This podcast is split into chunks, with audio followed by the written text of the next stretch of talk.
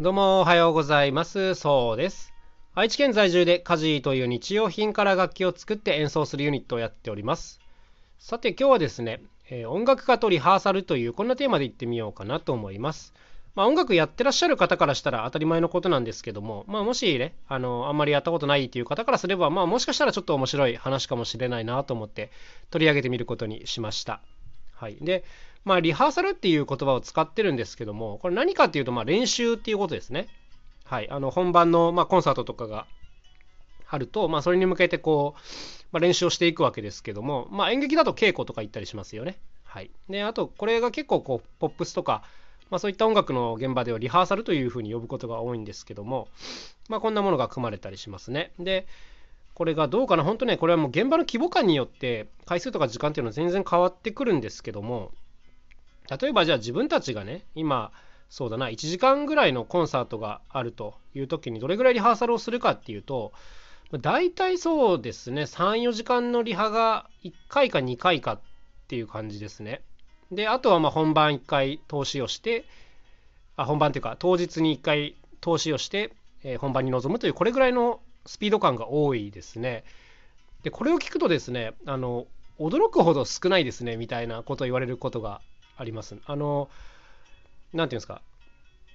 普通こういう稽古ってあの1ヶ月とかやるもんじゃないですかみたいなこと言われることがあるんですけど、なんか音楽の世界に関して言うと、まあいろんな事情があるんですけども、まあ、これぐらいの回数っていうのは別におかしくはないと思いますね。もちろんもっと大規模な公演とかになってこれば、1週間とか1ヶ月とか稽古することもあるとは思うんですけども、うん、まあまあ僕らの場合はこれぐらいが多かったりしますね。で、まあ、これはやっぱいろんな事情があるんですけどもまず大きなところにですね音楽っていうのはある程度こう書き起こせるものであると楽譜があれば、まあ、ある程度上手な人っていうのはもう演奏がしていけるんですねなので何て言うんですかねこう丸覚えしてるというよりは楽譜をある程度当てにすることによって、まあ、非常に短時間でこの人前で見せられるぐらいのクオリティまで持っていけるという特性がありますね。これはなかなか他のパフォーマンスにはない特性だなと思うんですけどもまあぶっちゃけこれによるところが大きいですね、うん、だから自分たちももしじゃあ1時間のコンサートまあ例えば10曲とかをやるときにこうリハが1回しかないみたいなことになればやっぱ譜面はね正直使いますね、うん、これ全部内容を覚えるっていうのはちょっと大変なので、まあ、使うことが多いですね。どうしてもその本番の演出上譜面を見てはいけないっていうことが多ければやっぱそれなりのリハーサルタイムは取りますがまあまあまあこんなところがあったりしますね。あとはまあこれもその音楽の分野によって変わることがあるんですけども結構ですねぶっちゃけアイコンタクトでいろんなことが成立してるっていうのが大きいんですね。はい。あのー、これもねもちろん場合によるんです場合によるんですが厳密に曲の長さとかアレンジが決まってる場合ももちろんあるんですがまあ、それに引き換えてこう自由度の高い部分っていうのが結構多かったりするんですね。例えばそうだな、まあ、歌物だった時にこう感想がありますと。例えばじゃあギターソロみたいなのがあるという時にこのギターソロってもちろん長さが基本的には決まっているんですけどもなんか結構ここがですねあの盛り上がったらちょっと長さあの好きにやっちゃっていいよみたいなこととかあるわけですよ。はい。あのこういうのはまあ音楽独特のアドリブだなというふうに思うんですけども、まあ、こういったものをやることは多いんですけどもこういう時にまあ終わり際とかねあと何回やるかとか結構アイコンタクトとかね簡単なハンドサインでなんとかなってしまうことが多いんでこういうなんかアドリブ性の高さっていうのも多分あの特徴というかねあのそれに関係してると思うんですけども、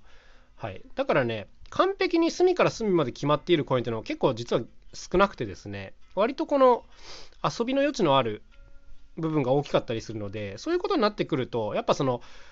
リハーサルでいかにこう厳密に完成度を上げるかというよりはその本番中のねコミュニケーション力とかむしろこっちの方が大事になってきたりするわけです。ってなってると、うんまあ、そこまでの回数やらなくてもいいかっていうふうになったりしますよね。うん、っていうのが大きかったりしますね。はい、あとはもう単純にみんな忙しいっていうのがあります。はい。あのまあミュージシャンもねどうですかね、まあ、少なければ23人とかで回すんですけども多ければやっぱ10人とかでやることになるわけですよ。で10人のスケジューリングってもう本当に大変だったりするのでこういう時にもみんなが会うのがね1日2日しかないみたいなことよくある。これも本当によくあるんですよ、うん、だから1年先を見据えてスケジュールを組むんだったらまあ1週間1ヶ月は抑えられるかもしれないんですけども23ヶ月後あのに組まれたプロジェクトっていうのはですねもう大体みんな日が合わないのでもうこの残ってる日で何とかするしかないみたいな、まあ、こういうのがあったりしますね。まあこの辺のいろんな事情があってリハーサルっていうのはこのぐらい短くなることが多いっていう感じですね。はい、でまあぶっちゃけですねこの上手な人同士になってくるとリハーサルって、まあ、練習というよりはほぼ確認になるんですね。うん、なんかそのリハーサル前にもちろんその音源とかはもらっておいて参考音源とかかで各自がですねもうイメージを膨らませてそのリハーサルに来るわけですよ。だからなんかレベルの高い人たちほどもうリハーサルに来た時点でほぼ完成してるっていう感じなんです。であとはじゃあ何してるかっていうともう本当にね細かいところの確認だったりするんですよね。あのここ最初誰が行くとかあのなんか曲奏って言って要するに曲のイメージがあるわけですけどもまあそれがちょっと方向性が違ったらこの曲はもうちょっとこっちでいきましょうかみたいなこういうすり合わせとかね。はい、なんかこういうのを一から相談するっていうのはもう本当にあの下手な人たちのやることであって、まあ、上手な人たちだったらもうみんなやっぱそれぞれに完璧にイメージを膨らませてくるという感じですね。もうただ合わせるだけっていう感じです。だからまあこのぐらい短い時間で済むということになるんですね。もう本当にあのこれ昔から感じてるんですけども あのプロのリハーサルっていやもうめちゃくちゃ面白いんですよね。あの最初に一発目に合わせた時からすでに相当完成度が高いと。素人から見るともう何をこれから良くするのかわからないぐらいの感じになるんですけどもまあでもやっぱそこからねいろんなこう細かい調整があってさらにこう一発目に合わせた時90%ぐらいだったら完成度を、まあ、1回やるだけでも限りなく100%に近づけていくというこんな作業だったりしますね。はい、あの面白いですよこういうのを覗いてみると。はい、であとはそうだなこう音楽業界特独特の慣習として、えーと、トラという言葉があったりします。リハトラとか言ったりするんですけども、これはやっぱその先ほど言ったスケジュールが合わない時とかにですね、まあ、要するに代役の方に参加してもらうという、こんな感じですね。うん、例えばまあ自分がドラムで参加するときに、その日、リハーサルの日どうしても空いてないっていうときにね、まあ、例えば弟子の方とかがこうリハトラに行くという、まあ、こんな感じだったりしますね。でもちろん録音しといて、みんなのこのアレンジの話とかを聞いといて、まあ、それをこの本ちゃんの人に伝えるという、こういう代役の仕事もあったりしますね。リハトラ。はい。まあ、結構あの、まあ、音楽にこれは限らないと思うんですけども、代役から自分の仕事が始まるっていうこともよくあると思うんで、この虎っていうのも結構重大な役目だったりしますよね。まあ、こんな感じでね、なんか、音楽の世界のリハーサルって結構本当に独特な点が多くて、まあ、本当に他のパフォーマンスと比べるとまあ、でも大きな特徴としては圧倒的にかける時間が短いっていうところになるかなと思います。うん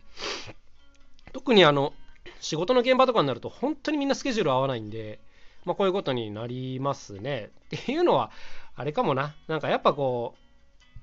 う1年先とかで考える現場が結構少ないからかもしれないですね。はい。まあ僕があのそれなりの規模っていうことかもしれないんですけども、はいはい。まあこんな感じが多いですかね。なんかことセッションとかねリハーサル一切なしのいきなりぶつけ合わせみたいなこともあったりするんですよね。でこういうのですらあの上手にやれる人たちがたくさんいるのでうんまあ本当に1回でもねこうリハーサルができたらそれはすごい有利なことというかあのめっちゃそれは準備できてるっていうことになってたりしますね。まあこのぐらいの感覚ってなかなか一般的にはつかみづらいかなと思うんですけどもまあ結構こういうことがあったりします。でただ本当に恐ろしいのはですねそれだけその上手な人たちが集まってさらにその何週間何ヶ月も稽古するみたいな現場もやっぱ存在するわけですよ。こうトッププロの現場であるとか、うん、バンドとかね。でそういうたちそういう人たちはですねやっぱもう完成度がえげつないことになるので、うん、なんかやっぱ僕個人的にはねそのぐらい結構されてるものの方が好きだったりしますけどね。はい、ただ普段目にする多くのライブっていうのは実は結構短いリハーサル期間で行われていることが多いというまあそんな感じの実情でございました今回はね、まあ、もちろんあの何回も言ってますけども場合によりますのでこれは一般的な話というよりは僕の周りでよくある話っていうぐらいなんですけどもまあよかったら参考にしていただければ幸いでございます。はい。まあ、あのもっとやれよという感じではあるんですけども、まあみんな個人練習の方にめちゃくちゃ時間を使ってるっていう印象もありますけどね。はい。というわけで今日のお話はこれぐらいで終わりにしたいと思います。また今日も楽しく頑張っていきましょう。また明日お会いしましょう。さようなら。カジーノそうでした。